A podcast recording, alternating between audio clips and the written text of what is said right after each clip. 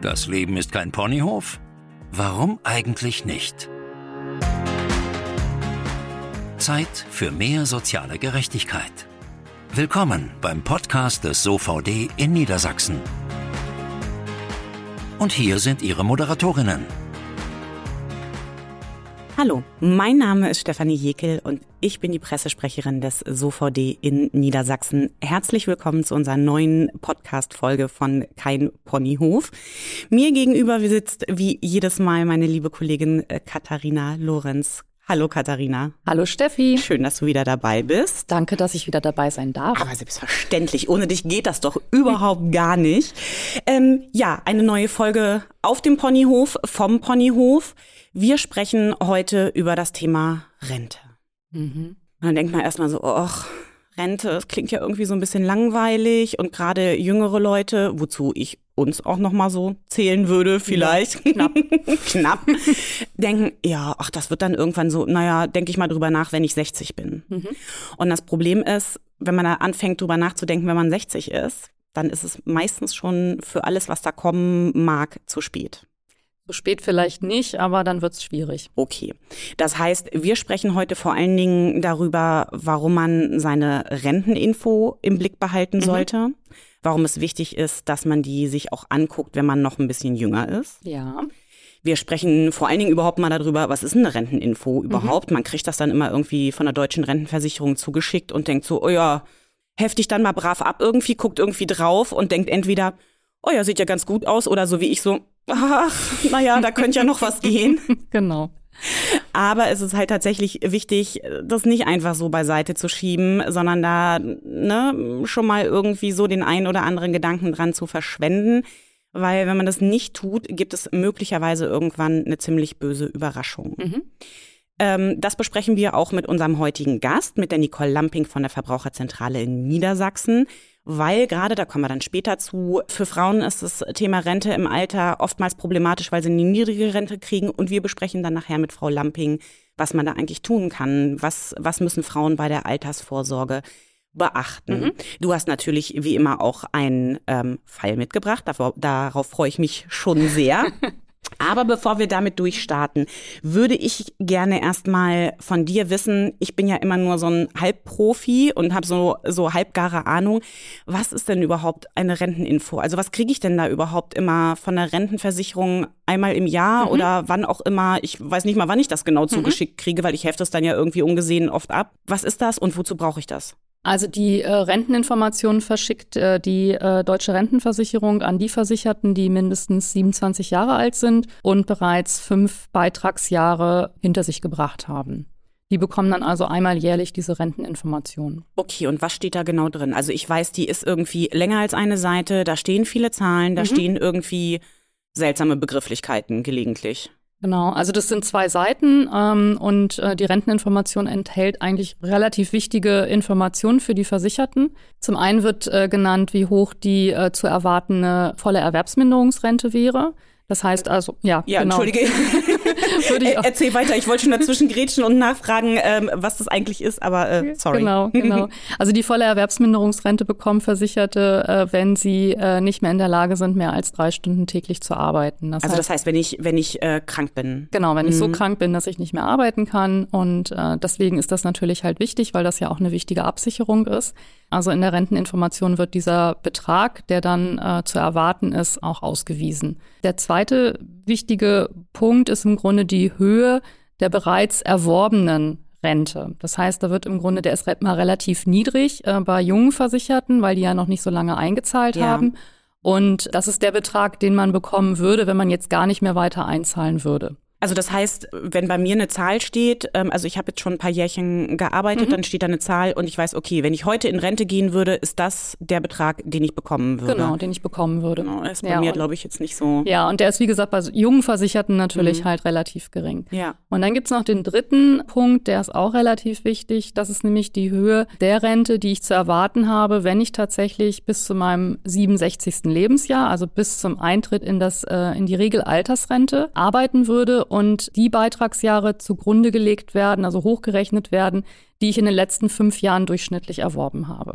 Also das heißt, um es mal äh, zu übersetzen, wenn ich so weiter arbeite wie bisher, zu dem Gehalt, was ich mhm. jetzt bekomme, zu dem Stundenumfang, den ich gerade arbeite, dann ist das die Rente, die ich erhalte. Genau, wenn ich dann in die Regelaltersrente gehe. Ja, genau. Also bei, bei uns ist das ja 67. Genau, bei uns ist es 67. Genau, bei anderen, die jetzt schon ein bisschen älter sind, ist es unter Umständen halt auch ein früheres Renteneintrittsalter. Aber normalerweise, ich sag mal so, jetzt das Gros geht, wird mit 67 erst in die Rente gehen können. Ja. Mhm. Okay, ich weiß von meiner Renteninfo, da gucke ich dann drauf und dann ist meine zu erwartende Rente irgendwie so, hm, naja, okay, ähm, mhm. kann man, kann man, kann man machen beschäftige ich mich äh, später mit. Und wie gesagt, wir sprechen heute drüber, warum man sich vielleicht nicht später damit mhm. beschäftigen sollte. Der Fall, den du uns mitgebracht hast, der macht auch deutlich, warum man sich auf gar keinen Fall erst später damit beschäftigen sollte. Man vor allen Dingen auf die Renteninfo drauf gucken sollte und mal checken sollte, ob einem der Betrag irgendwie ein bisschen komisch vorkommt. Mhm. Denn wenn das so ist, sollte man auf alle Fälle was unternehmen. Genau. Was man machen kann, besprechen wir gleich. Aber erzähl doch erst mal, um wen geht es? Wer war da bei dir? Und was war das Problem? Mhm. Also das äh, war eine Frau, 41 Jahre alt, die Frau Bäumler. Also so ähm, mein Alter, ne? also ich bin ein bisschen älter, aber ja, so ungefähr. So ja. ungefähr dein mhm. Alter, genau. Und die hatte eine Renteninformation erhalten und war da nicht besonders begeistert von. Ähm, also hatte sich das angeschaut und hatte halt ja äh, gesehen, dass also tatsächlich ihre Renteninformation aktuell eine Bruttorente von 350 Euro auswies. Also das, was sie oh. bisher im Grunde halt auch schon also erarbeitet ist, hatte. Das ist also nicht das, was sie später bekommt, sondern das war der Betrag, wenn sie jetzt in Rente gehen würde, würde sie die 300 Euro und einen Keks bekommen. Genau. Und die prognostizierte Rente, also das, was sie im Grunde bekommen würde, wenn sie jetzt bis zum 67. Lebensjahr so weiterarbeiten würde, sah auch nicht besonders rosig aus. Und das war eigentlich auch der Punkt, worüber sie sich dann doch ähm, gravierende Sorgen machte. Das war nämlich eine Bruttorente von 800 Euro. So. Oh. Und dann muss man natürlich halt wissen, davon werden ja noch Kranken- und Pflegeversicherungsbeiträge abgezogen. Ach so, das ist gar nicht das, was ich dann Nein. Äh, bar auf die Kralle kriege, sondern Nein. da geht noch was runter. Wie viel, wie viel geht da noch so runter? Also circa 10 Prozent kannst du noch mal runterrechnen. Das oh, heißt also von den ein bisschen 800, mehr als 700 kriegt sie dann. Genau, 720 oh. Euro netto. Das war ja also auch nicht bewusst, dass das die Bruttobeträge waren. Äh, den Zahn habe ich ihr dann in der Beratung noch mal gezogen und Weil dann das, war das. Entschuldige, mh. das steht auf der Renteninfo auch nicht drauf, ne? Naja, doch, das steht da schon drauf, aber viele ähm, über, überlesen das halt einfach. Wie du siehst, ich gehöre zu den vielen, weil das war mir tatsächlich auch überhaupt nicht klar. Also das heißt, wenn man den Betrag sieht, nicht zu früh freuen, weil da muss man nochmal ungefähr zehn Prozent äh, von abziehen. Mhm. Weil das geht dann an, an die, an die, an was geht das? An die, an die Pflegekasse und die Krankenkasse? Genau, das sind Kranken- und Pflegeversicherungsbeiträge. Okay. Also die mhm. eine Hälfte übernimmt im Grunde halt der Rentenversicherungsträger, also mhm. ist wie im Beschäftigungsverhältnis, ja. und die andere Hälfte muss ich aber tragen. Und dann gehen, wie gesagt, von dieser prognostizierten Rente dann nochmal diese 10 Prozent runter. ah, gut zu wissen, ne? Mhm. Also wenn der Betrag eh schon niedrig ist, wird er noch viel niedriger. Und genau. sieben, also ich sage jetzt mal so Pi mal Daumen, 720 Euro oder so. Das ist ja ne, zum Leben zu wenig, zum Sterben zu viel, sage ich mal, oder? Das ist ähm, tatsächlich dann halt ein Betrag, wo eigentlich klar gewesen wäre, also wenn sie heute jetzt in Rente ge gegangen wäre mit diesem Betrag, hätte sie eigentlich Grundsicherungsleistung beantragen müssen. Ja, mhm. weil sie, weil sie unterm Existenzminimum ja. liegt. Mhm. Ja, genau ganz klar, wie weißt du das? Kannst du dich daran noch erinnern? Wie kam das denn, dass sie so eine geringe Rente hatte? Hat sie irgendwie nicht viel verdient, ähm, was ja oft das Problem bei, bei Frauen mhm. ist? Oder hat sie, weiß nicht, Teilzeit gearbeitet mhm. oder also sie hatte äh, studiert. Mhm. Ähm, das ist auch immer ein Problem, weil. Ich weiß, das kenne ich. Mhm. Und wenn man dann nicht nur zwei Jahre studiert, ist es ein noch viel größeres Problem. Genau. Denn früher wurden die Hochschulzeiten tatsächlich auch als Beitragszeiten angerechnet. Mittlerweile ist es aber so, dass es nicht mehr passiert und Hochschulzeiten sind genauso wie Schulzeiten nur noch Anrechnungszeiten. Das heißt also, für eine Wartezeiterfüllung ist es wichtig, aber es erhöht die Rente halt nicht. Und ähm, von daher war es natürlich einfach so, sie hatte fünf Jahre lang studiert mhm. und die Zeit war natürlich halt einfach irgendwie weg. Ne? Dann hatte sie ähm, zwei Kinder bekommen. Das ist bei Frauen auch häufig ein Problem. Wollte ich gerade sagen, Klassiker, ne? Klassiker eigentlich und hatte danach auch jetzt erstmal einige Jahre Teilzeit gearbeitet wollte aber jetzt nach dieser Kinderpause äh, auch wieder Vollzeit arbeiten, hatte auch schon den Arbeitsvertrag mit ihrem Arbeitgeber unterzeichnet. Also das sah dann zumindest schon ganz gut aus, dass klar war, also jetzt so ab dem 41. Lebensjahr ist auch wieder eine Vollzeittätigkeit möglich. Okay, wenn solche ähm, Ratsuchenden zu uns in die Beratung kommen und dir so eine Ra Renteninfo vorlegen wie Frau Bäumler, mhm. Können wir da überhaupt irgendwas machen? Konntest du für sie irgendwas mhm. tun? Also weil normalerweise das sind ja das sind ja faktische Zahlen. Mhm. Da würde ich jetzt erstmal so auf den ersten Blick sagen, das ist schwierig und damit können wir sagen, oh, das sieht echt nicht gut aus. Mhm. Ähm, aber was können wir denn da tun oder was konntest du für Frau Bäumler tun?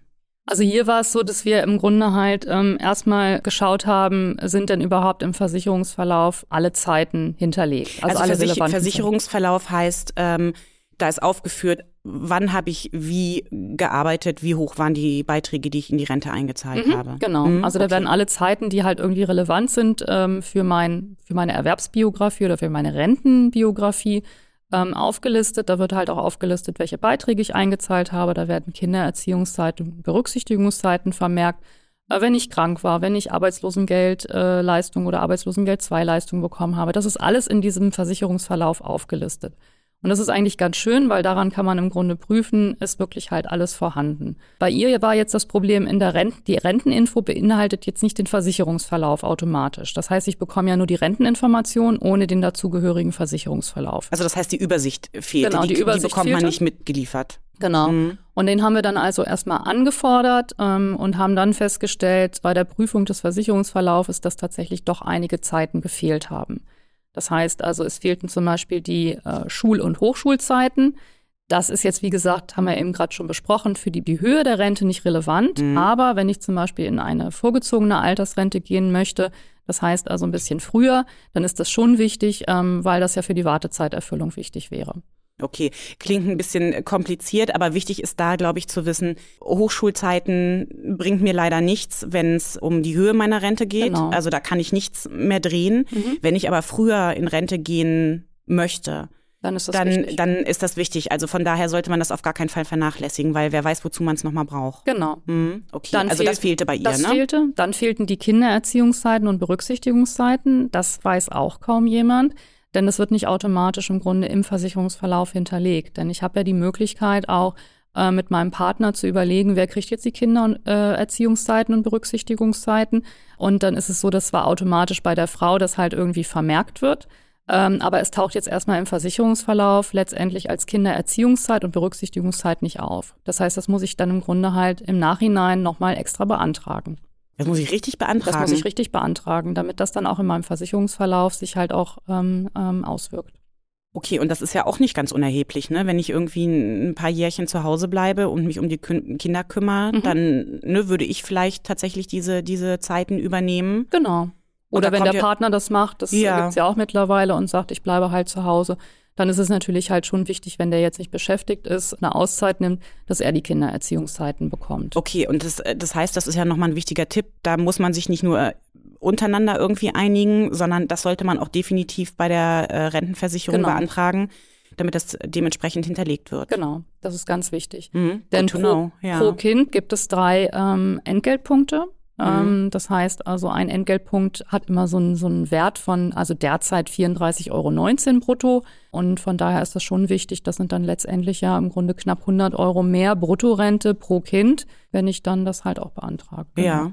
ja. Okay, also bei ihr fehlten die Hochschulzeiten, die Kindererziehungszeiten, genau. noch irgendwas? Ja, und dann haben wir festgestellt, sie hat zwei Jahre lang Teilzeit als Werkstudentin während des Studiums gearbeitet. Ja, habe ich auch. Ich höre mal ganz interessiert genau. zu. und das fehlte tatsächlich auch. Also da muss es wohl halt irgendwie einen Fehler gegeben haben. Wir wussten dann auch, also wir konnten nicht genau eruieren, woran es letztendlich lag. Aber diese Zeiten fehlten halt tatsächlich komplett im Versicherungsverlauf. Ich wollte gerade fragen, ähm, wie kann das sein? Also das wird ja, ne, ich zahle da ja Beiträge, das wird da ja bei der Rentenversicherung gemeldet. Mhm. Wie kann es sein, dass die das verdengeln? Hm. Ja, also das kommt eigentlich relativ selten vor. Also es gibt da so eine Meldebescheinigung zur Sozialversicherung. Da sollte vielleicht auch jeder drauf achten, der halt irgendwie beschäftigt ist. Das gilt also, wie gesagt, auch für Werkstudenten. Und das bekomme ich dann im Grunde immer am Ende des Jahres eigentlich oder am Anfang eines Jahres zugeschickt. Und daraus kann ich dann entnehmen, welcher Beitrag ist denn überhaupt gemeldet worden zur Sozialversicherung. Also das macht der Arbeitgeber und ähm, ich als Arbeitnehmer sollte im Grunde halt das beitragspflichtige Bruttoeinkommen, das gemeldet worden ist, zumindest mal kurz überprüfen, sollte schauen, ist da vielleicht halt irgendwie ein Fehler drin und sollte das dann auch brav abheften. Ja, aber ganz ehrlich, also ich erzähle jetzt mal so ne, aus meiner Erfahrung. Also mhm. als ich Werkstudentin war, war ich in den 20ern. Mhm. Ich habe nicht nur einen Job gehabt, sondern habe auch noch was anderes nebenbei gemacht. Und dann kriegst du da so Unterlagen zugeschickt und denkst so, ja, ach, ach, weiß man ja auch nicht, was man damit machen soll und so. Eben, ich habe es dann ja. zum Glück irgendwo abgeheftet. Also die Betonung genau. liegt auf irgendwo. ähm, hab's dann aber wiedergefunden. Aber prinzipiell finde ich das natürlich immer ein bisschen schwierig, ne? dass man da irgendwie, also es wird gemeldet, man zahlt die Rentenversicherungsbeiträge und der Träger, der die Beiträge erhält, ähm, hat dann nicht mehr die vernünftige Übersicht, sondern die muss ich eigentlich tatsächlich selber noch behalten. Das finde ich tatsächlich irgendwie echt immer anstrengend, wenn ich ehrlich sein Ja, das steht aber auch da drüber. Ne? Also ich habe das ja auch gemacht während meines Studiums und da steht drüber, bitte abheften und sorgfältig ja, aufbewahren. Ja. Ähm, ja, okay, ich war auch Mitte 20.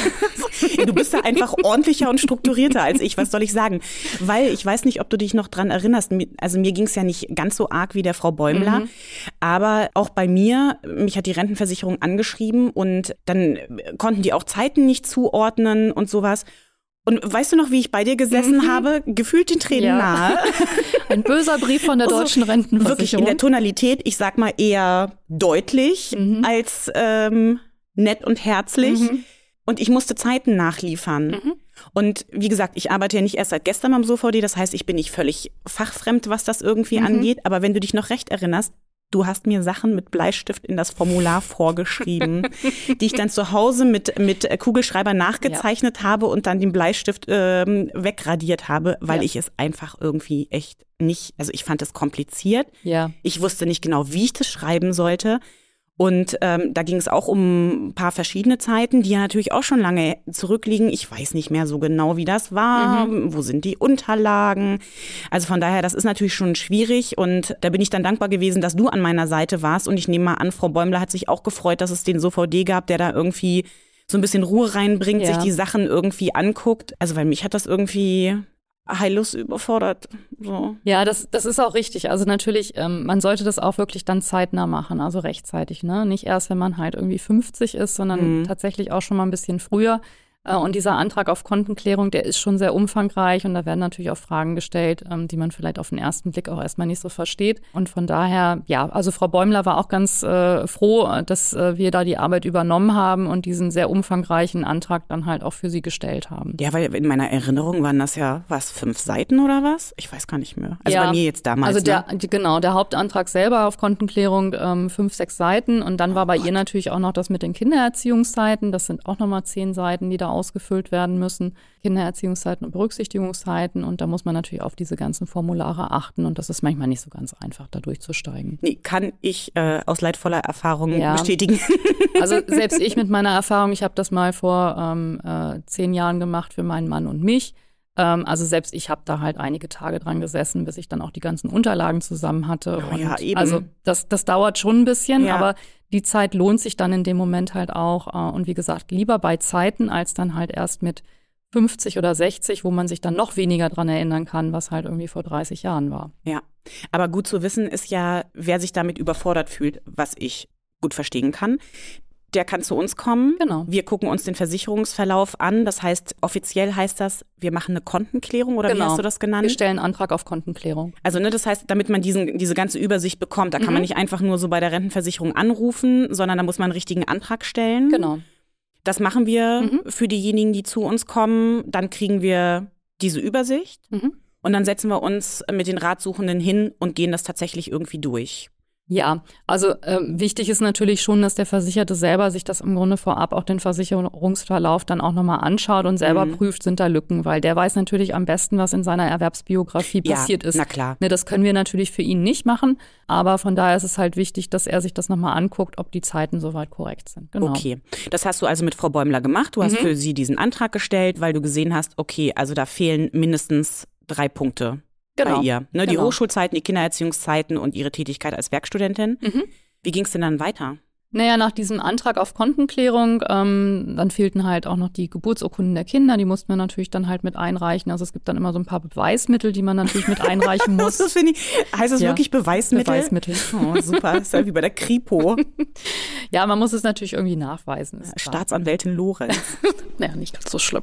Ähm, Und sie hat also auf diesen, der ist dann erfolgreich gewesen, dann hat sie halt eine neue Renteninformation erhalten und da war es dann tatsächlich so, dass die, also die Rentenanwartschaft, die sie hatte, also das, was sie bisher eingezahlt hatte, wurde dann neu berechnet und der Betrag lag dann bei 580 Euro brutto. Also wir hatten vorher 350 oh. Euro brutto und jetzt hatten wir tatsächlich einen Betrag von 580 also Euro. Also nicht ganz brutto. verdoppelt, aber Heidewitzka. Das war schon, also das lohnt sich, ne? Über 200 Euro brutto Ja. dann mehr. Von daher hatte sich das schon gelohnt. Und die Höhe der zukünftigen Rente, das war ja auch für Frau Bäumler relativ wichtig. Ja. Die lag also dann nicht mehr bei dem Betrag von 800 Euro brutto, sondern bei, naja, knapp 1000 Euro brutto. Ja.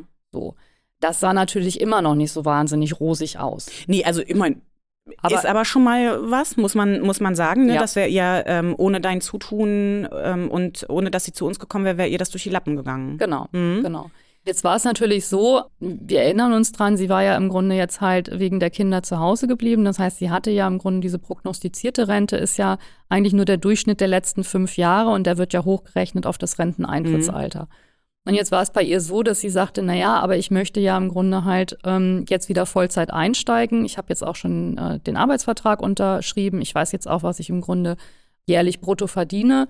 Und wie wäre das denn jetzt eigentlich, wenn ich im Grunde die nächsten 26 Jahre, also bis ich im Grunde halt in die alte Regelaltersrente gehen kann mit 67 Jahren, wie hoch wäre denn dann meine Rente, die ich dann zu erwarten habe? Und das war für sie nochmal wichtig, halt einfach zu wissen, um sich zumindest so mal grob schon mal einen Überblick verschaffen zu können. Einfach auch wegen möglicherweise etwaiger Altersvorsorge, die sie sonst nebenbei zu treffen hätte. Und das kannst du ihr, also das kannst du für sie ausrechnen? Ja, ganz grob. Man muss ja, ja, natürlich nein, also nicht auf hm, Heller und Pfennig, aber Nee, also das konnte ich natürlich machen. Das heißt, ich habe mal hochgerechnet, wenn sie jetzt wirklich diese 26 Jahre zu dem Jahresbrutto, was sie jetzt momentan hat, auch ähm, das also einzahlt in die Rentenversicherung, konnte ich ihr ungefähr einen Betrag nennen, der wahrscheinlich nachher rauskommt. Also wir müssen immer, wie gesagt, vorsichtig sein, Mhm. weil es gibt ja auch Rentenerhöhungen oder es gibt auch manchmal keine Rentenerhöhungen. Das Mhm. war dieses Jahr zum Beispiel so.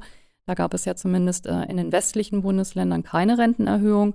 Aber grundsätzlich war es so, in den letzten Jahren gab es immer auch eine Rentenerhöhung und ähm, die haben wir da jetzt natürlich nicht ein, mit einberechnen Naja, können. darum geht's ja auch nicht. Ne? Also es geht ja nicht Genau. darum, ob dann, ob du das auf den, auf den äh, Euro genau berechnen Genau. kannst, sondern es geht ja dann tatsächlich eher darum, so eine Ahnung zu kriegen, wie du sagst. Ne? Genau. Reicht mir das, dass ich irgendwie von Teilzeit auf Vollzeit ähm, Genau. hochgehe? Reicht mir das für meine zukünftige private Rente, also für meine gesetzliche Rente? Gesetzliche Rente. Oder Mhm. muss ich tatsächlich irgendwie privat noch ordentlich Geld in die Hand nehmen, weil ich ansonsten tatsächlich äh, im Alter ja, Ja. arm bin und äh, mir mein Leben nicht mehr leisten Ja. kann? Genau. Kannst du sagen, erinnerst du dich noch, ähm, was du Frau Bäumler da so ungefähr Pi mal Daumen ausgerechnet hast? Ja, das waren so ungefähr 1500 Euro brutto. 1550. ja. aber das ist doch, das ist doch schon mal eine ganz Doch. andere Hausnummer als 800, ne? Ja, oder als diese 1000 Euro, knapp 1000 Euro brutto, die wir dann im Grunde Ja. halt nach dieser Kontenklärung hatten. Und das war für sie jetzt erstmal auch ähm, so ganz zufriedenstellend, weil sie dann ungefähr wusste, worauf sie sich dann einstellen kann, um dann halt einfach auch nochmal zu schauen, muss sie dann unter Umständen tatsächlich auch nochmal privat vorsorgen. Genau. Ja. Ja. Da hat sie sich doch, ich nehme mal an, sehr gefreut, oder? Ja, Und doch. war ein bisschen erleichtert. Also, weil das, Ja. das, das liegt einem ja schon irgendwie so ein bisschen auf der Seele, wenn man irgendwie denkt, okay, also wenn ich so in 25, 26 Jahren in Rente gehe, na, das ist ja super, Wasser und Trockenbrot. Naja, es ist ja auch ein Thema, was momentan tatsächlich viele Leute umtreibt. Ne? Also ich glaube, da hat sich halt auch viel gewandelt. Äh, So vor 10, 15 Jahren haben sich da viele einfach gar keine Gedanken drüber gemacht. Aber jetzt ist das ja auch so ein bisschen auch im Fokus, immer in den Medien, die Ja. Rente. Wie sieht's denn eigentlich auch aus? Altersarmut ist ein großes Thema. Und von daher kommen jetzt schon auch mehr Menschen, die tatsächlich auch sich überlegen, okay, wie sieht's denn eigentlich aus mit meiner gesetzlichen Rente? Das ist Ja. ein ganz, ganz äh, heißes Thema.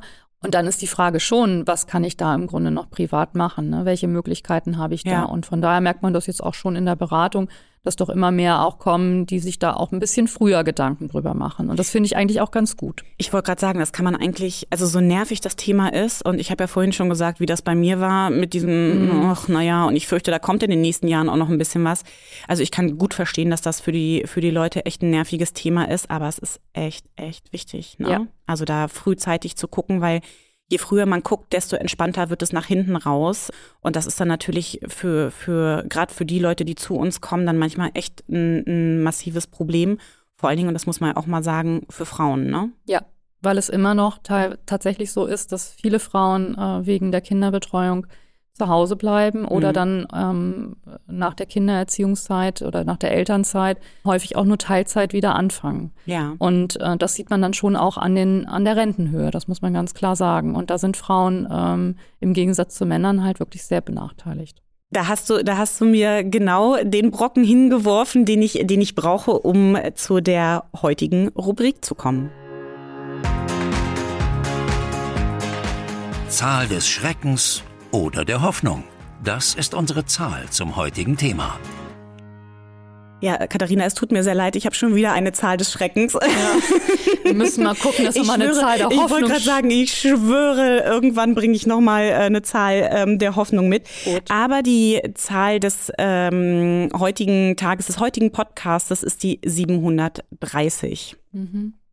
Vielleicht ahnst du so ein ganz klein bisschen, äh, was, äh, was, ich, was ich damit sagen will, weil ähm, 730 ist der Betrag, den Frauen 2020 netto als Rente bekommen haben im Monat. Durchschnittlich. Durchschnittlich. Klaro. wollte ich, wollte ich noch sagen. genau. Also nicht jede Frau in Deutschland hat irgendwie 730 Euro äh, Netto-Rente monatlich bekommen, Mhm. sondern im Durchschnitt ähm, haben Frauen in Deutschland 2020 äh, 730 Euro ähm, Netto-Rente gekriegt im Monat. Und das ist natürlich echt wenig. Ja. Das ist eigentlich wie bei Frau Bäumler. äh, Genau, vor wollte ich gerade sagen, sie hätte noch ein, noch ein Mühe mehr gekriegt, Mhm. aber das macht dann höchstwahrscheinlich ähm, auch nicht mehr. Vor allen Dingen, wenn man irgendwie bedenkt, dass Frauen da, was, was Männer angeht, immer noch im Hintertreffen sind, weil wenn ich mich recht entsinne, kriegen Frauen durchschnittlich irgendwie immer noch 25 Prozent weniger Rente als Männer. Ja. Ne? Das ist doch eine Zahl, die ich irgendwie so richtig äh, im Blick habe. Deswegen ist es halt natürlich gerade für Frauen wichtig, irgendwie das Thema Altersvorsorge fest im Blick zu haben und Mhm. Auch nochmal zum 20. Mal vor allen Dingen frühzeitig auch Ja. irgendwie im Blick zu haben. Ne? Also ich bin da auch nicht die riesige Heldin, weil ich natürlich auch weiß, wie schwierig das ist. Dann studiert man, man hat kein Geld, dann fängt man an zu arbeiten, Mhm. irgendwie zu einem wirklich echt jetzt nicht gerade horrenden Gehalt. Da hat man erstmal irgendwie so, muss man erstmal irgendwie klarkommen mit dem, was man da irgendwie bekommt. Da ist natürlich Altersvorsorge, liegt da so eher auf den ähm, hinteren Plätzen. Ich kann das gut verstehen. Aber nichtsdestotrotz, irgendwann muss der Zeitpunkt tatsächlich oder sollte der Zeitpunkt kommen, wo man sich da echt ähm, einschlägige Gedanken drüber macht. Und da das ja kein Thema ist, zu dem wir beraten, ähm, also wir helfen bei der gesetzlichen Rente, bei allen Fragen drumrum, aber wenn es um die private Altersvorsorge geht, sind wir tatsächlich raus, dazu dürfen wir nicht beraten, haben wir uns heute eine Expertin eingeladen. Wir freuen uns, dass sie den Weg zu uns gefunden hat. Heute bei uns zu Gast. Ist Nicole Lamping von der Verbraucherzentrale in Niedersachsen. Hallo Frau Lamping, guten Tag. Guten Tag, Maike. Ich grüße Sie. Hallo. Hallo.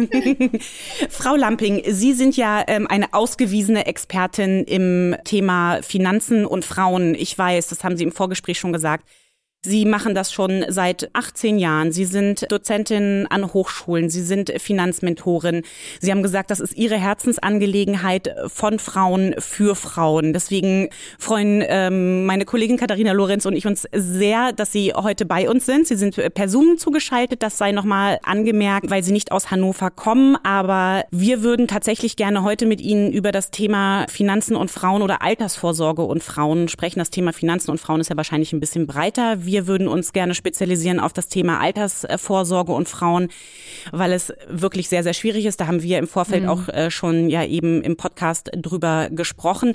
Frau Lamping, ähm, warum kümmern sich denn Frauen zu wenig um ihre Altersvorsorge, ihre private? Oder stimmt das gar nicht? Tun sie das? Wie, wie Ja, ist da so Ihre Einschätzung? Nein, es gibt wirklich eine, ähm, eine wissenschaftliche Studie auch, ähm, die belegt, dass ähm, genau äh, nur jede vierte Frau äh, sich wirklich um ihre Altersvorsorge kümmert. Und das ist wirklich wenig. Und wenn sie sich kümmert, auch meistens leider in einem ganz, ganz geringen Umfang. Und man, man könnte jetzt wirklich auch mal schauen, genau, was sind denn die Auslöser, ähm, dass sich Frauen wirklich wenig kümmern. Und ähm, da ist es einfach so, dass man ähm, in Generationen äh, auch nochmal zurückblicken kann. Also ganz wichtig zu sagen, ähm, das liegt ganz klar in erster Linie in dieser strukturellen ähm, ähm, Natur, dass äh, man kommt zusammen vielleicht als Paar und ähm, dann hat man noch irgendwo seine Konten, auch jeder für sich. Ähm, hatte aber in der Schule leider auch nicht gelernt, wie man mit Finanzen umgeht. Ja, auch das ja. ist einfach ein ganz, ganz großer Punkt. Auch meine Herzensangelegenheit, wo ich sagen würde, da ist wirklich noch so, so viel Nachholbedarf, da auch so bei den jungen Menschen. Ich erlebe es ja dann auch bei den Studenten, äh, zu gucken und zu sagen, ähm, wie können wir die gut äh, nach draußen mhm. äh, quasi schicken. Und ähm, also auch da weil es ja noch so weit hin ist. Ne? Ja, also ja. so dieses Thema, es sind viele, die Prioritäten sind auf einmal ganz anders gelenkt. Oh wow, ich habe meine Ausbildung fertig, mein Studium fertig, es ist viel Geld auf einmal da. Vieles wird auch konsumiert, das mhm. ist einfach so. Die Altersvorsorge ist noch wahnsinnig weit weg. Und ähm, dann ist das ein Thema, was eben keine erste Priorität hat. Ja. So einfach ist es. So, und dann sind noch nicht gute Finanzstrukturen einfach da, wenn meistens ja Frau, Mann zusammentreffen und sich entscheiden, äh, zusammenzuleben. Und irgendwann wird entschieden in einer Familie, äh, dass Kinder kommen. Ähm, es wird geschaut, wer ja, wer ist für die Kindererziehungszeiten da? Das ist ganz klassisch heute immer noch und natürlich auch in der Vergangenheit die Frau. Dann kommt man so in diese sogenannte Care-Arbeit rein. Also, ne, dass für, äh, für Kinder ähm, die Erziehungszeiten, ähm, dass man da ja in Teilzeit geht, diese Teilzeitfalle gleich Arme, also Altersarmut dass man in Kindererziehungszeiten geht, äh, natürlich da nicht arbeitet, dann ganz gering arbeitet, für diese Care-Arbeit zu Hause aber nicht entlohnt wird. Auch das ist ganz wichtig. Oder aber auch dann ältere Frauen sich um ihre pflegebedürftigen Eltern kümmern. Mhm. Auch das ist wieder eine Care-Arbeit. Ja, das erleben wir in der Beratung ja auch. Ne? Ja, ja. Ne? Mhm. genau, verstehen Sie. Und wo man sagt, oh, ich ähm, auch das ja wieder in dieser absoluten strukturellen Natur. Man kümmert sich um seine Eltern, das ist ja auch wunderbar, aber eben keine gute Entlohnung dafür stattfindet, weniger Einkünfte, es gehen weniger Rentenpunkte rein und es kommt einfach hinten raus weniger raus. Ja. Das ist erstmal so das Erste, was in dieser strukturellen Natur steht. Dann ist es auch so, dass Frauen eben sagen, es ist eine große Hemmschwelle da. Das erlebe ich ja tagtäglich ähm, in den Beratungen, dass Frauen sagen, oh Gott, äh, das ist eigentlich gar nicht mein Thema. Mhm. Ich war nie gut in Mathe in der Schule. Ne? Das ja. ist so ein, äh, ja, genau. so, so Der Mann kann das besser. Also so, so negative Glaubenssätze, mhm. die dann in uns schlummern, zu sagen, oh Gott, ne, auch so äh, Aktienbörse gleich mhm. Crash, großes Fragezeichen, nicht mit Risiken umgehen können. Mhm. Und das ist auch gar nicht das ist auch normal, weil man es ja noch nicht gelernt hat. Es ist noch kein, kein, kein gutes Finanzwissen einfach mhm. da. Das heißt, die Hemmschwelle ist da und leider wird diese Hemmschwelle, je älter die Frau wird auch immer größer. Hm, ja, klar. Ach, jetzt bin ich ja, jetzt gestern allein, gestern ähm, und vorgestern habe ich auch einen Vortrag gehalten, Altersvorsorge für Frauen. Und das war ganz nett in der Diskussion, sagte auch eine 55 jährige Frau, ich glaube, bei mir ist es schon zu spät. Ja. Wo ich dann sofort reingrätsche und sage, auf gar keinen Fall. es ist nie zu spät. Was, was, ist, was ist die Alternative ja. denn? Genau, ja. es nicht tun. Und ähm, jeder Euro, der für die Altersvorsorge zur Seite gelegt wird, das ist doch gut so. Das ist ganz wichtig. Also das zu dem Thema Hemmschwellen oder eben aber auch, ich war nie gut in Mathe, ich kann das nicht. Mhm. Also dieses Selbstvertrauen, ne? also dass das im Grunde genommen halt auch entsprechend fehlt. Und natürlich dann der Punkt, äh, da kümmert sich mein Mann drum. Ja. Mhm. ja. Ja. Das ist äh, ganz, ganz klassisch immer wieder Frauen, die keine eigenen Konten haben, mhm. die keine Verträge haben äh, für die äh, eigene Altersvorsorge, weil man natürlich auch, das darf man auch nicht vergessen, ähm, als Familie durch Zeiten geht, die sehr finanziell teuer sind. Mhm. Kinder kommen zur Welt, Kinder sind teuer, je älter sie werden, ein Einkommen fällt weg. Äh, es ist nur ein, ein zweites geringeres Einkommen da. Und äh, dann kommt vielleicht eine Immobilienfinanzierung dazu, meist das teuerste Finanzprojekt im, im ja. Ja, Hause einer Familie. Ja ähm, wo man sagt, da sind gar keine finanziellen Mittel mehr da, noch eine ganz tolle, super ähm, Altersvorsorge aufzubauen. Mhm. Genau. Also das sind jetzt mal so also es ist definitiv kein Vorurteil. Aus diesem Grund ist es ja meine Herzensangelegenheit, weil das jeden Tag Jahr ein, Jahr aus immer wieder in den Beratungsgesprächen auf dem Tisch liegt. Dann kommt noch dazu, viele Ehen werden geschieden in Deutschland. Und die Frau fängt oftmals dann ähm, mit ihrer Altersvorsorge auch nochmal bei Null an, weil auf den Namen der Frau eben vergessen wurde, mhm. ähm, genau, eine Altersvorsorge aufzubauen. Ja. Worauf sollten denn jetzt speziell auf Frauen äh, dann bei der Altersvorsorge achten?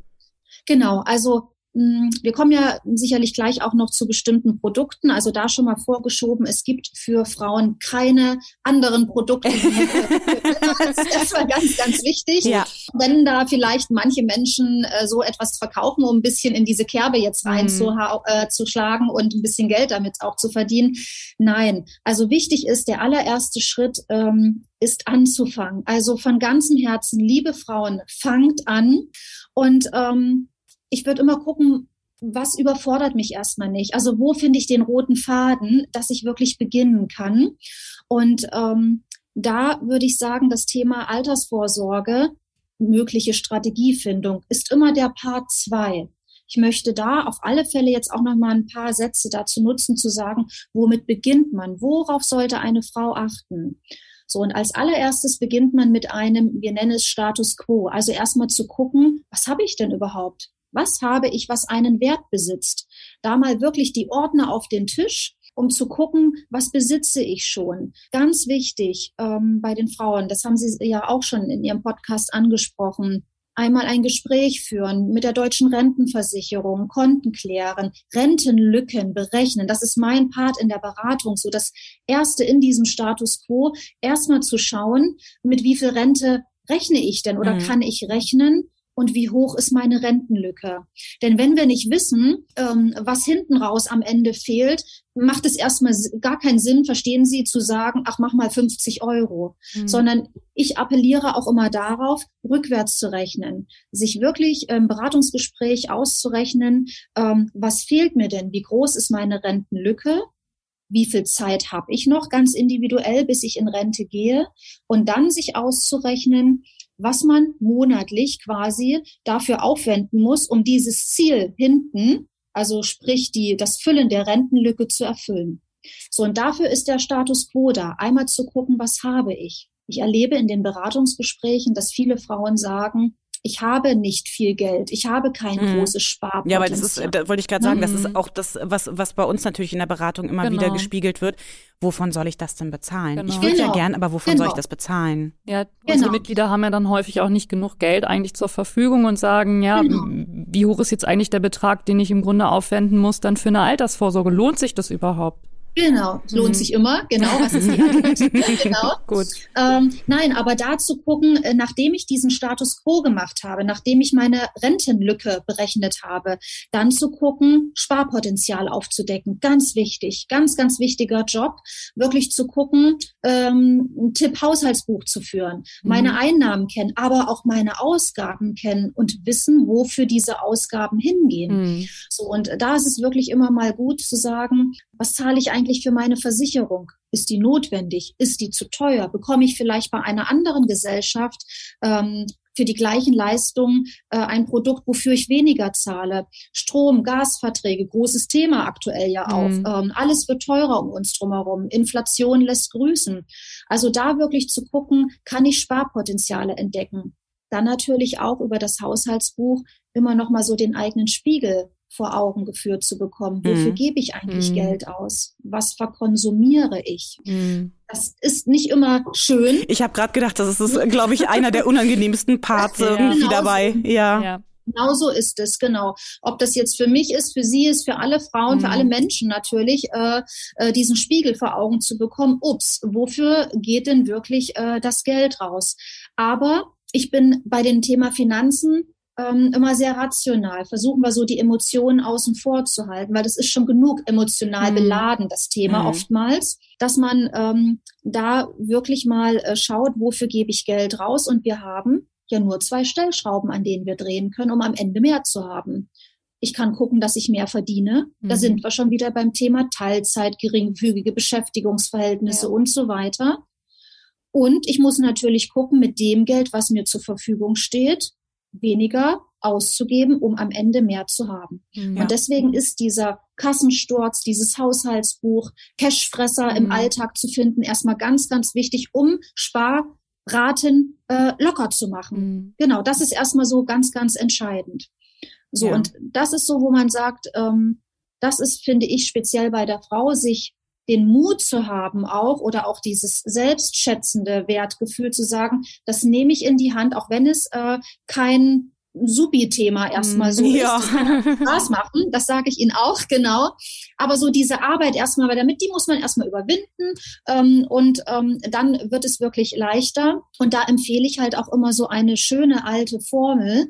Das ist die 50-30-20-Formel, dass man mal schaut, man hat sein Nettoeinkommen und 50 Prozent, also die Hälfte, sollte ja für Dinge ausgegeben werden, die zum Leben notwendig sind. Miete, Nahrungsmittel, wichtige Versicherungen, also das, was so wirklich die, die festen Kosten sind. Mhm. Dann haben wir 30 Prozent und die dürften ausgegeben werden für die schönen Dinge des Lebens. Urlaub, Hobby, Freizeit, Geschenke, also was unseren Alltag ähm, auch schön macht, weil wir leben auch, und das ähm, würde ich immer Ihnen, lieben Frauen, auch wirklich ans Herz legen, ähm, müssen auch gut in dem Hier, heute und jetzt leben. Es muss eine gute Balance sein ne? zwischen dem Hier und heute und natürlich auch in der Altersvorsorge. Und 20 Prozent sollten für Dinge investiert werden, nicht ausgegeben, ist ein riesengroßer Unterschied, weil es ist nicht weg, genau, äh, oder bei sich behalten werden für die Altersvorsorge. Weil das ähm, wird sicherlich ja auch eine Frage bei Ihnen heute auch sein, welcher Betrag ist, ist irgendwie genau. anzusetzen. Hm. Also da auch schon mal zu sagen, wir müssen gucken individuell, wie groß ist die Rentenlücke, wie ist denn wirklich dann der Betrag, den man aufbringen müsste, ne, um dies zu schließen. Aber an diese Formel kann man sich wirklich gut halten, dass man sagt, ich freue mich über Minimum 10 Prozent. Mhm. Das ist wirklich so, sollte so wirklich so ein Part sein, dass man sagt, oh, von mein 100 Prozent Gehalt, dann gebe ich ja 90 Prozent quasi für andere Menschen aus, verstehen Sie? Und behalte ja wenig bei mir. Also darauf zu achten, wenigstens 10 Prozent ähm, vom Nettoeinkommen bei sich zu behalten und das auch in sich selbst für seine Altersvorsorge zu investieren. Mhm. Und darauf aufbauen und auch jetzt nicht dann mutlos sein zu sagen, die habe ich aber gerade nicht. Dann ist das so. Dann ist das eine nur eine rationale Feststellung in dem Moment und wo wir dann wirklich gemeinsam schauen, wie kann ich dann aber äh, schauen in meinem Alltag, dass einfach mehr Geld zur Verfügung ist für hinten hinaus. Hm. Ja. Aber das, Sie wissen, mh. schön wäre es mit 20 Prozent, auch laut dieser Formel, obwohl das ja immer recht hölzern ist, so Formeln und Statistiken, da natürlich immer einmal individuell gucken. Aber ich freue mich über 25 Prozent, äh, Entschuldigung, über 25 Euro monatlich. Mhm. Also auch das ist schon ein Betrag, wo ich sage, gerade die Verbraucherinnen, die flexibel sein möchten und mit kleinen Beiträgen, die sie nur zur Verfügung haben, ähm, ein Vermögen sich aufzubauen, ist das schon zum Beispiel auch in der Anlageklasse Aktien, kommen wir ja auch gleich nochmal drauf zu sprechen, schon möglich. Also ich ja. muss kein großes Vermögen haben, auch ein negativer Glaubenssatz höre ich ganz oft.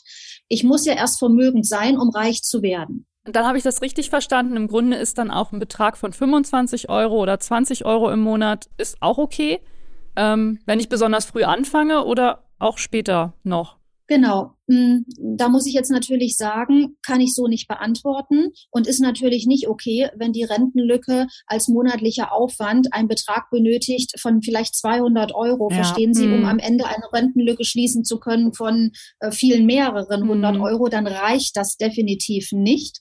Aber es ist ein Anfang. Mhm. Und ich habe auch da in den Beratungen festgestellt, dass die Verbraucherinnen auch auch gern auch klein anfangen, mhm. um sich in bestimmte, verstehen Sie, neue Themen, wie auch der Aktienmarkt, ne? all das, was man jetzt so hört überall und liest, ETFs, was ist das denn, komme ich dann gleich nochmal drauf, zu sagen, hm, brauche ich erstmal ein Gefühl dafür. So ticken wir halt als Frauen. müssen erstmal ein gutes Gefühl dafür haben, mhm. ähm, die Dinge zu verstehen, sich damit wohlzufühlen. Das sind auch oft Bauchentscheidungen, die eine Frau äh, trifft äh, zu sagen, ich fange vielleicht mal klein an und ich beobachte das mal und ich horch mal auch in mich rein und äh, schaue. Und dieses, ich fange damit an, löst, verstehen Sie, ganz, ganz viel aus. Auch das Führen allein schon dieses Haushaltsbuchs, also zu erkennen, ich beschäftige mich mit Geld, ich notiere mir etwas, äh, löst ganz viel auf in dem zukünftigen Umgang mit seinen Finanzen und mit der Altersvorsorge. Die jungen Verbraucherinnen wenn ich jetzt auch an die Studenten denke, äh, wo ich dann sage, Ihr könnt natürlich mit 25 Euro starten. Das ist super, weil da haben wir ja die Zeit. Die Zeit hm, ist der allerbeste, ja, der allerbeste stimmt. Freund. Das ja, ist so wichtig äh, zu sagen, fangt früh an. Gestern auch eine Mandantin noch im Beratungsgespräch, äh, die sagte, Frau Lamping, ich bin jetzt 40 ähm, und ähm, ich bin verbeamtet und ich möchte mich jetzt mit einer äh, Immobilienfinanzierung auseinandersetzen und stelle fest, dass wir im Grunde genommen ähm, viel zu wenig Eigenkapital haben. Hätte ich doch einfach mal, als, äh, als ich im Referendariat war, 25, 50 Euro zur Seite gepackt und es wäre so viel leichter heute, mhm. weil die Zeit ist weg. Ja, ja, und die kommt natürlich auch nicht wieder, ne? Das soll keinen ermutigen, auch wieder zu sagen, ne, wie am Anfang, ähm, ja, das lohnt sich jetzt ja für mich nicht mehr. Es lohnt sich immer. Das ist wirklich wichtig. Aber der große Vorteil ist und liegt in der jungen Generation mit wenig finanziellen Aufwand, ein großes Ziel nach hinten zu erwirtschaften. Mhm. Also jede junge Frau heute, die noch 40, 45 Jahre Zeit hat, schafft es so finanziell unabhängig zu werden, wirklich einige hunderttausend Euro dann später äh, zu haben, ähm, weil die Zeit so wichtig ist. Mhm. Genau. Ja. Also das haben wir vorhin ja auch noch mal schon mal schon mal mhm. besprochen, als es um unseren Beratungsfall ging. Genau. Ne, nicht die Augen zumachen, frühzeitig ja, irgendwie ja. gucken, ne, weil in unserem Fall ging es ja auch eben um die Kontenklärung, um mhm. die Renteninfo, sich frühzeitig damit beschäftigen und sich einfach Klarheit irgendwie zu zu verschaffen. Ähm, Sie hatten das jetzt ja schon so ein bisschen angedeutet. Welche Produkte würden Sie denn empfehlen? Mhm. Weil da kriege ich auch ganz große mhm. Ohren irgendwie. Das interessiert mich persönlich auch ähm, sehr sehr, weil äh, was ich halt so kenne, sind halt so die klassischen privaten Rentenversicherungen Ernährung oder irgendwie sowas. Was würden Sie denn Frauen empfehlen? Gibt es da irgendwas Spezielles? Genau, äh, speziell wieder nicht. Genau, es gibt keine speziellen Produkte. ja. Genau, äh, das ist ja auch gut so. An dieser Stelle auch schon mal, auch das ist äh, wissenschaftlich erwiesen, dass äh, eine Frau der äh, bessere Anlegertyp ist, ah, ähm, weil man. Auch das höre ich gerne. genau. Also es gibt ja so, man nennt das so apokalyptische Reiter an der Börse. Das sind so Emotionen mhm. und Emotionen sind Angst und Gier bei den Finanzen. Und beides ist natürlich nicht gut. Mhm. Also das mhm. eine lähmt uns und das andere könnte zu möglicherweise äh, Verlusten führen. Ja. Und deswegen an dieser Stelle auch mein Rat, sehr rational mit dem Thema rangehen. Und das können Frauen sehr gut. Frauen sind die etwas defensiveren, vorsichtigeren Investierer, mhm. die aber einen sehr langen Atem haben und sagen, ich habe jetzt, ich habe es verstanden, ich setze die Strategie um und bei der bleibe ich und alles ist gut. Mhm. Und das sind ist schon mal eine sehr große Kernkompetenz, wo ich auch sage, liebe Frauen, habt den Mut, es zu machen. Ihr seid richtig gut, ihr seid spitze darin, was ihr dann tut. Und wenn man jetzt mal guckt, brauchen wir auf alle Fälle Frau, Mann, ein, erstmal ein ganz, ganz wichtiges Tagesgeldkonto, also ein Konto, äh, wo man jeden Tag rankäme, wo, es heißt so in der Finanzliteratur, der Notgroschen liegt, mhm. ja, ähm, für alle unvorhergesehenen Dinge. So bei mir heißt es aber in meinen Beratungen Wohlfühlkonto. Ich mag den Wort Notfall nicht, der ist schon so negativ behaftet. So, und da würde ich auch jede Frau einfach mal ähm, ermuntern, in sich reinzuhorchen, mit welcher Summe Geld fühlt man sich wohl, dass die als Art Sicherheitsbaustein mhm. auf einem separaten Konto neben dem Girokonto nicht vermengt ineinander. Bin da auch ein Freund zu sagen, gebt euren Konten einen Namen, damit ihr wisst, wofür die stehen, ne, dass es eine gewisse Ordnung in den Finanzen auch gibt. Und auf diesem Wohlfühlkonto sollten laut Finanzliteratur drei bis sechs Netto Gehälter oder Einnahmen liegen oh. für wirklich dann Notfälle. Okay. ja. ja.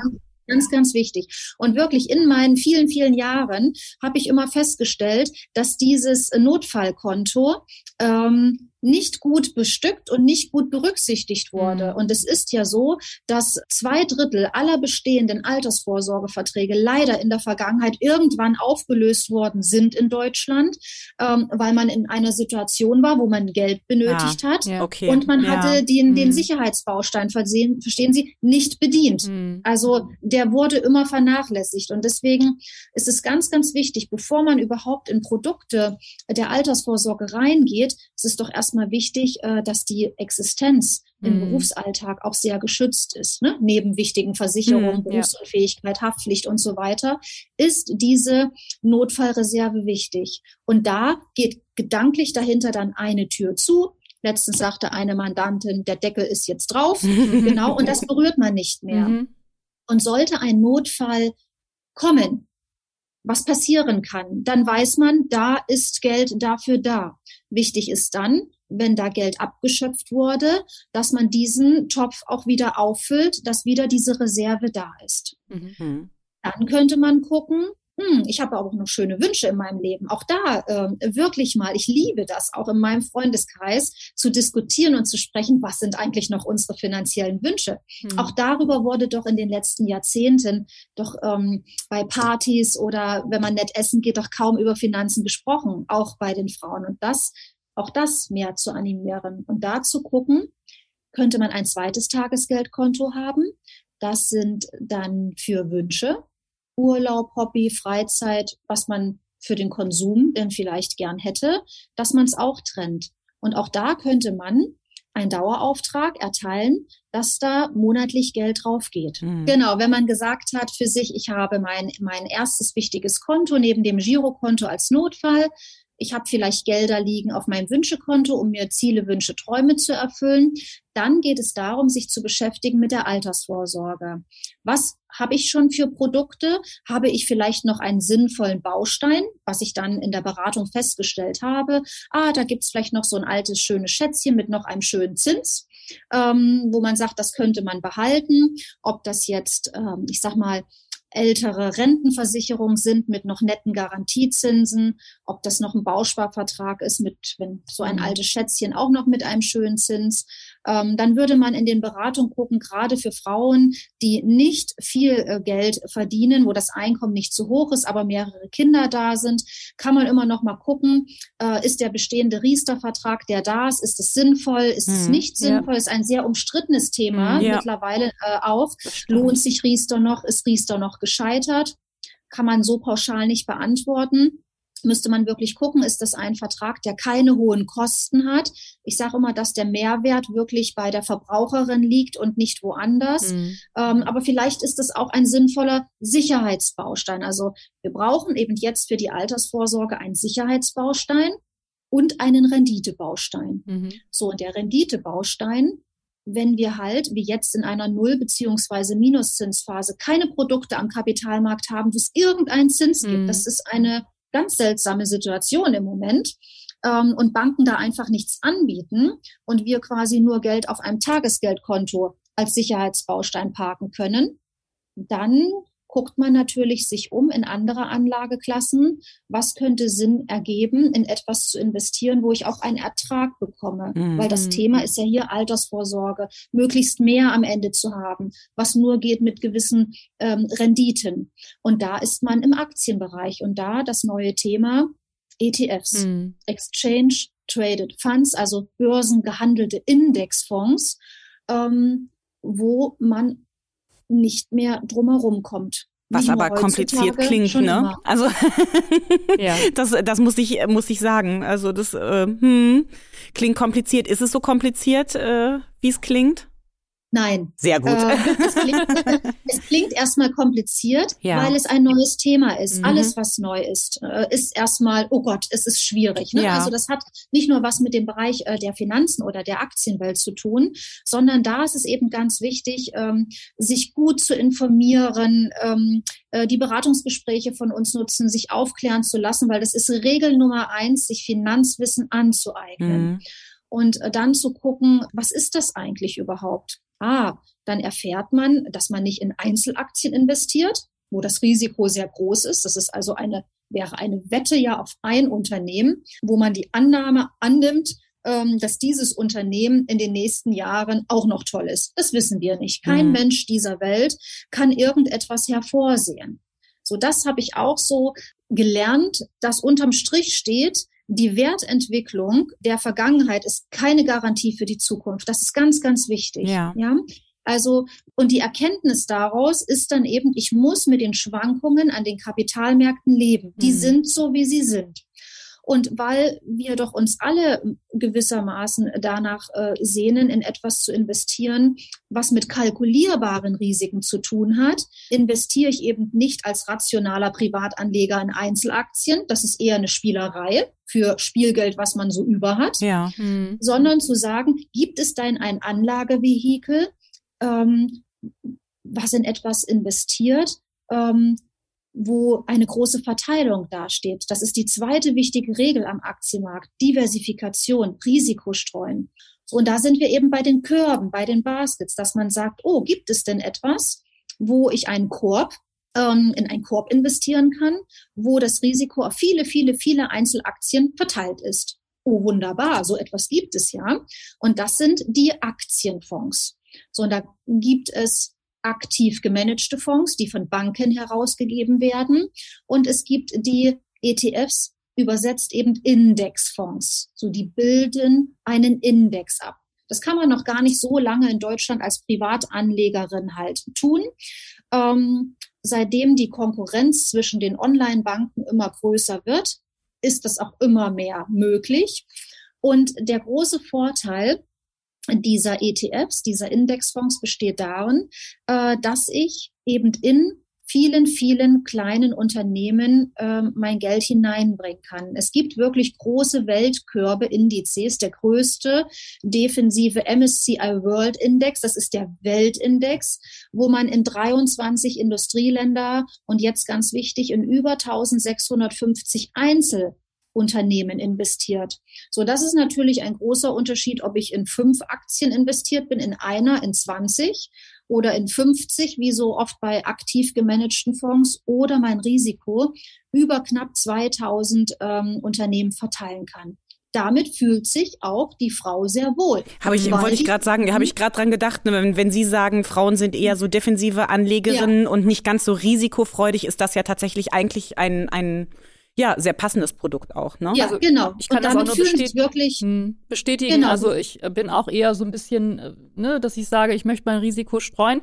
Ich habe das tatsächlich vor drei Jahren auch gemacht und ich fühle mich da eigentlich recht wohl mit. Also muss ich ganz ehrlich sagen, genau. ich kann das nur aus eigener Erfahrung bestätigen. Es ist eigentlich ein gutes Produ äh, Produkt. Genau. Mhm. mhm. Genau, sagen auch wirklich alle Frauen, auch ich gebe ja auch regelmäßig viele, viele ETF-Workshops, ja. wo ähm, man sich da wirklich mal einen ganzen Tag Zeit nimmt, um das Thema aufzudröseln und dann sagt, mit diesem kalkulierbaren Risiko kann ich leben, mhm. weil ich eben da wirklich diversifiziert sehr, sehr breit, also nicht alle ähm, Eier in in einem Korb und mhm. so weiter. Also das ist ganz, ganz wichtig, diese Risikoverteilung.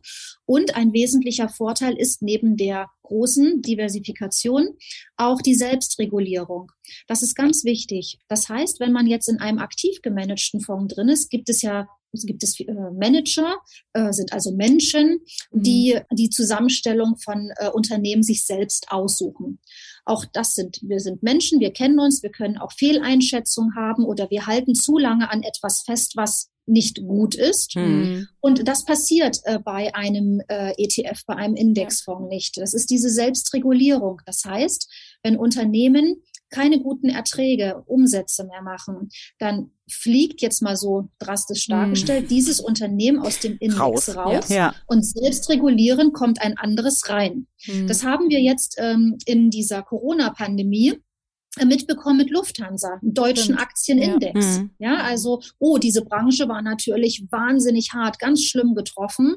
Und was ist passiert? Äh, seit Jahrzehnten fliegt dieses Unternehmen aus dem Index raus und selbst regulieren kommt ein anderes rein. Mhm. Auch das ist etwas sehr Defensives, dass wir wissen, äh, wir sind nicht in etwas investiert, was keine guten Umsätze oder Erträge ja. macht. Ja, ja. So, und allein diese beiden Punkte geben so viel Sicherheit, dass man sagt, liebe Frauen, wirklich eignet euch dieses Finanzwissen mit Hilfe an und fangt an, auch in diesen Renditebaustein zu investieren. Und wenn es mit 25 Euro ist. Mhm. Ja. Genau. Ähm, mhm. Also ich höre das mit großem Interesse und ähm, kann mir sehr gut vorstellen, dass ich da ähm, auch tatsächlich nochmal den einen oder anderen Gedanken dran verschwenden werde, ähm, weil ich glaube, die Altersvorsorge ist möglicherweise auch bei mir noch nicht so hundertprozentig ähm, safe. Wenn mir das doch irgendwie ein bisschen kompliziert vorkommt mit dem Thema ETF äh, und so weiter mhm. und so fort. Sie haben das ja jetzt schon wirklich sehr, sehr detailliert und vor allen Dingen auch sehr strukturiert mhm. irgendwie auf. Da kann man ja schon wahnsinnig viel mit anfangen. Ja. Aber äh, ansonsten würde ich sagen, kommt man einfach mal bei der Verbraucherzentrale Niedersachsen vorbei, oder? Mhm. Sie heben den Daumen. genau, richtig, genau. auf alle Fälle. Ja. Was ich, was ich einmal noch anmerken möchte, weil wir waren jetzt bei den Regeln stehen geblieben. Nummer eins, Finanzwissen aneignen. Regel Nummer zwei, diversifizieren. Und die Regel Nummer drei, meine Herzensangelegenheit, ist der lange Anlagehorizont. Mhm. Da steckt ähm, dieser Zinseszinseffekt dahinter. So, wenn mein großes Vorbild Albert Einstein, als der gefragt wurde, was ist die größte Kraft im menschlichen Geist, der Zinseszinseffekt. Dieses unbekannte, ungenutzte, ähm, riesengroße Chance, exponentielles Wachstum, würde jetzt der mhm. Finanzmathematiker auch dazu sagen auch wenn Sie so diese Sprüche hören, die Zeit ist dein bester Freund. Also wir investieren in etwas, wo das ist die positive Annahme, dass Gewinne erwirtschaftet werden. Diese Gewinne werden jedes Jahr immer wieder mit angelegt.